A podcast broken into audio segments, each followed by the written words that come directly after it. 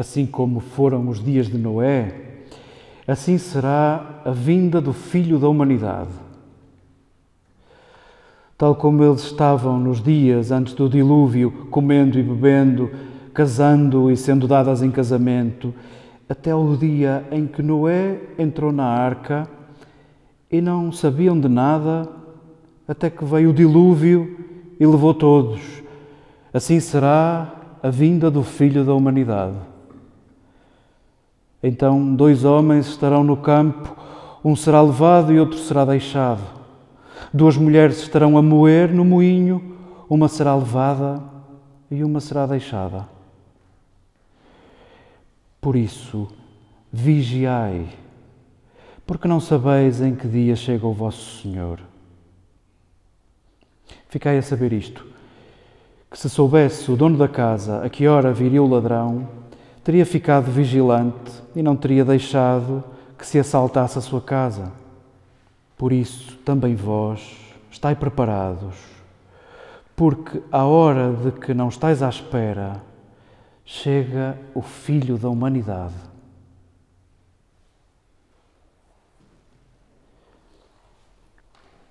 Queridas irmãs, queridos irmãos, queridos amigos, vimos a esta mesa e o que fazemos sem dizermos uma palavra, ao sentarmos à volta da mesma mesa, ao partirmos o mesmo pão, sem dizermos uma palavra, dizemos que somos carentes, que somos famintos, e isso basta para nos olharmos como semelhantes.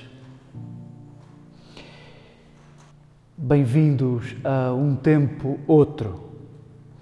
É isto que a liturgia tem para dizer-nos nesta celebração. Bem-vindos a um tempo outro. Mudam-se as cores da, da minha roupinha, altera-se hábitos e rituais na celebração, porque a liturgia acena-nos a um tempo outro.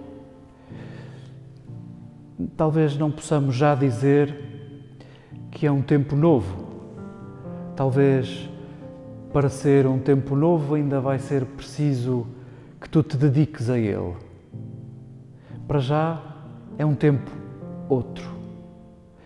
E que bom seria que começássemos desde já segredando ao coração, cada um para si, e porventura partilhando com os seus amores, se vierem conversa.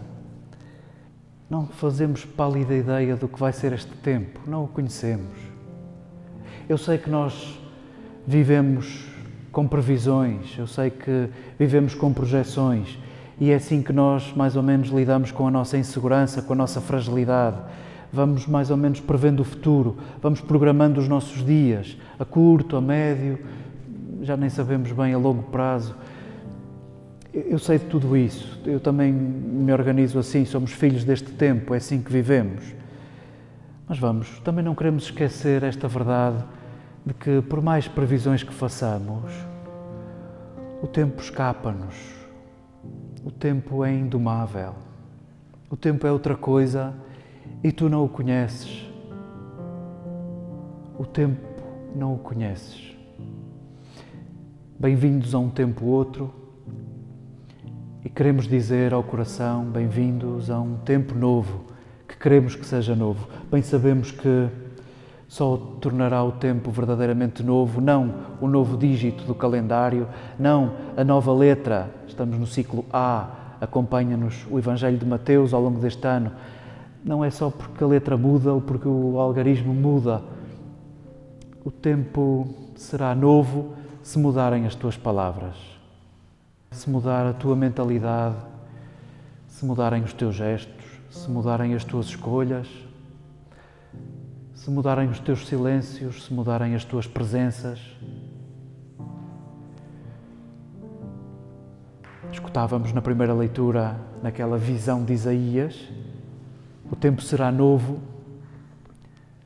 se as tuas armas se converterem em instrumentos de trabalho, se as tuas armas se converterem em foices, em arados, se da violência emergir o cuidado, se da violência te transformares e converteres em cuidado.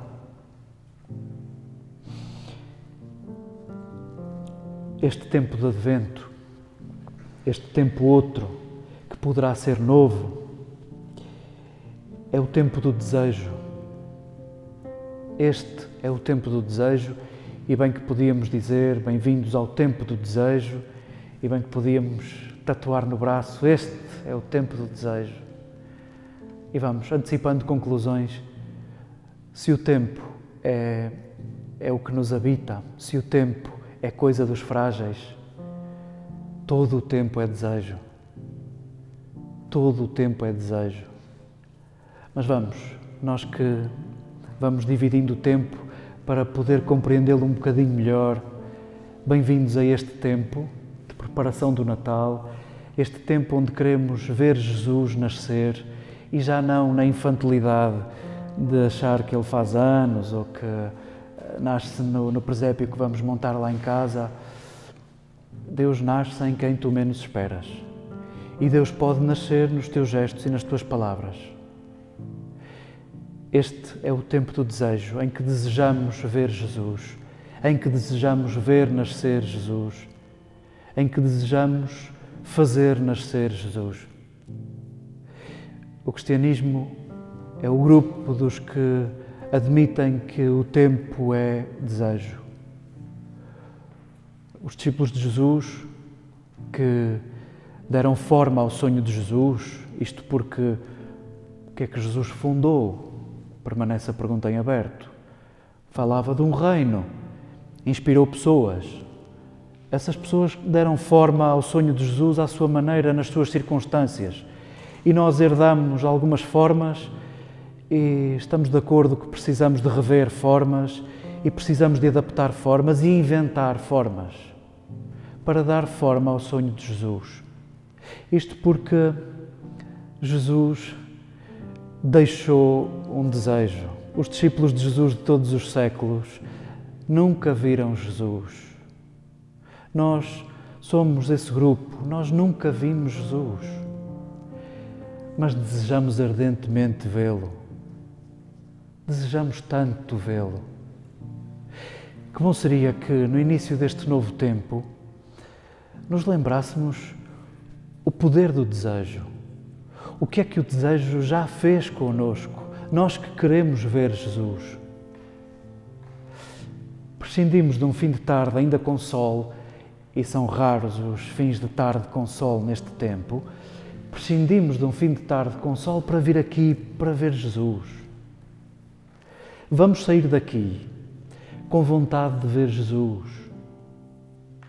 Em casa, vamos gastar tempo, vamos gastar dinheiro e já temos gasto dinheiro e já temos gasto tempo pelo desejo de vermos Jesus. Condicionamos a nossa vida, condicionamos as nossas escolhas com o desejo de vermos Jesus, porque nos habita o desejo de vermos Jesus, de nos encontrarmos com Ele. O que pode o desejo? O que já fez conosco o desejo? Quantos passos demos hoje por causa do desejo? Queremos, no início deste tempo, lembrar o poder maior que nos habita. Não, não é o medo, não é outra coisa que não seja o desejo. Isto de nos sabermos amados até à medula, tal e qual como somos. É isso que nos mexe. Paulo aos Romanos, a carta aos Romanos é talvez a carta onde vemos o pensamento teológico de Paulo mais sistematizado, mais bem arrumado. Em todo caso, também na carta aos Romanos está presente uma grande transformação no modo de pensar de Paulo e das primeiras comunidades. O que é isso de vermos Jesus? O que é isto de desejarmos a vinda de Jesus? Nas primeiras comunidades, ao início, julgavam que era daqui a 15 dias, que era daqui a um mês. Não terminaria o ano sem que Jesus voltasse. E o que é que isto alimentava? alimentava uma grande infantilidade, um grande descompromisso com o tempo presente. Então, se Jesus há de vir, também não preciso estar a matar-me. Ele vai dar-me razão, ele vai distinguir os vencedores e os vencidos e vai dar-me um lugar de honra nos vencedores. Ele vai estar do meu lado, ele vem resolver os meus problemas. Isto que também subsiste em nós em alguns dos nossos conceitos e de algumas das nossas mundividências e constelações conceituais. Vamos, é uma infantilidade. Sim, digamos uns aos outros, é uma infantilidade. Tudo o que não nos reconcilia com o tempo presente é uma infantilidade. Tudo o que não nos reconcilia com a complexidade do tempo presente é uma infantilidade, é uma criancice. Tudo o que não nos reconcilia com a complexidade que é entender o outro, pôr-se no lugar do outro, é uma infantilidade, é uma criancice. E nós queremos vencer esta infantilidade, esta criancice. Nós queremos abraçar o que é complexo. Nós queremos, como as primeiras comunidades foram também alterando este modo de pensar, como o próprio Paulo foi alterando este modo de pensar, caíram numa espécie de depressão quando viram que afinal Jesus não vem. Porém, Paulo percebe e estimula as comunidades. Caríssimos, o que é que faz o conforto conosco?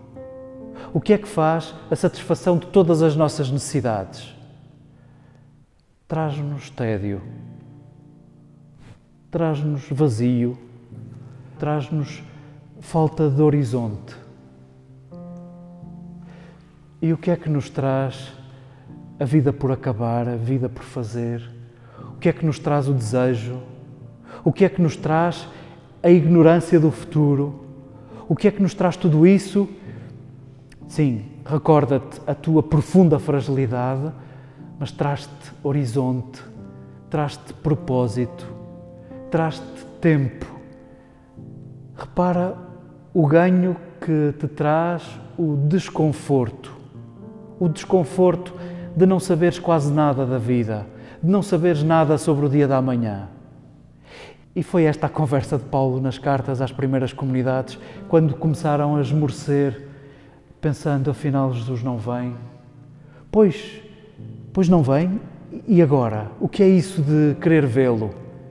Sim, se calhar vem não nesse sentido literal que tu esperavas. Porventura vem inesperadamente vem onde tu menos esperas vê-lo. Se não, reparemos nos textos que nos são servidos no dia de hoje, também isto está aqui presente. Como é que definiríamos Deus? Que categorias temos nós para aproximar-nos desse verdadeiro desconhecido? A liturgia chega a apresentar-nos duas palavras. Na primeira leitura escutávamos que Deus é como um juiz e todos diríamos: Sim, Senhor.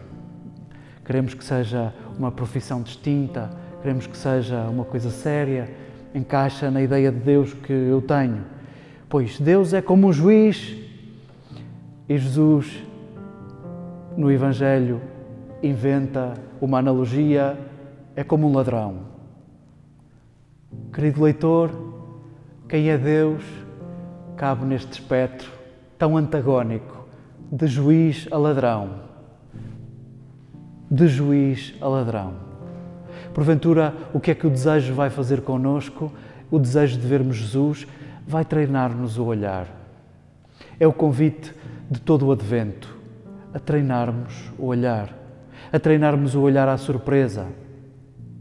Nós já sabemos o que foi o Natal, o que foi isso de Jesus fazer caminho conosco, a metáfora talvez melhor seja a dos discípulos de Imaús, que nem se aperceberam daquele que começou a caminhar com eles. Assim foi o nascimento de Jesus. Nos Evangelhos da Infância, Lucas inventa uma história para dizer ninguém deu por nada. Ninguém deu por nada. Os mais poderosos não deram por nada. Quem é que conseguiu alegrar-se com aquele menino?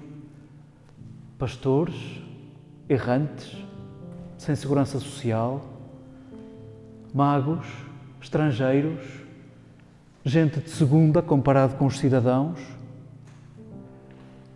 É esta a dica do Advento.